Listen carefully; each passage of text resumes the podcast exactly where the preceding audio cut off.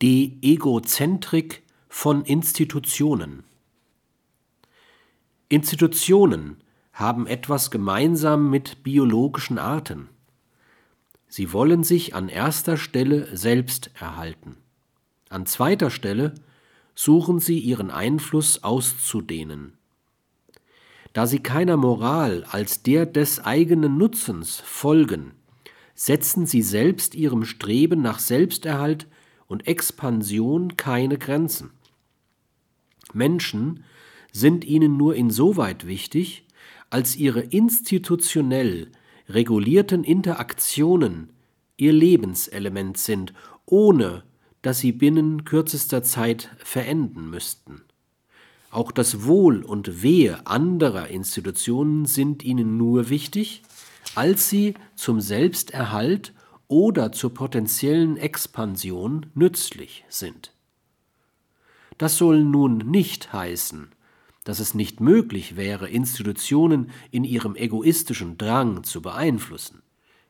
Da sie niemals selbst handeln können, sondern nur durch Menschen tätig werden, die in ihrem Auftrag, in ihrem Namen aktiv werden, ist diese kritische Schnittstelle einer Institution mit ihrer Umwelt der im Auftrag und im Namen der Institution handelnde Mensch die Schwachstelle jeder Institution.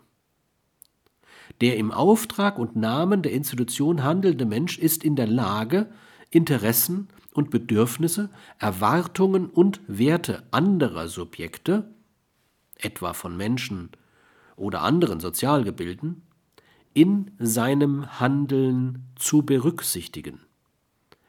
Er modifiziert die endogenen Zwecke einer Institution durch exogene Ziele.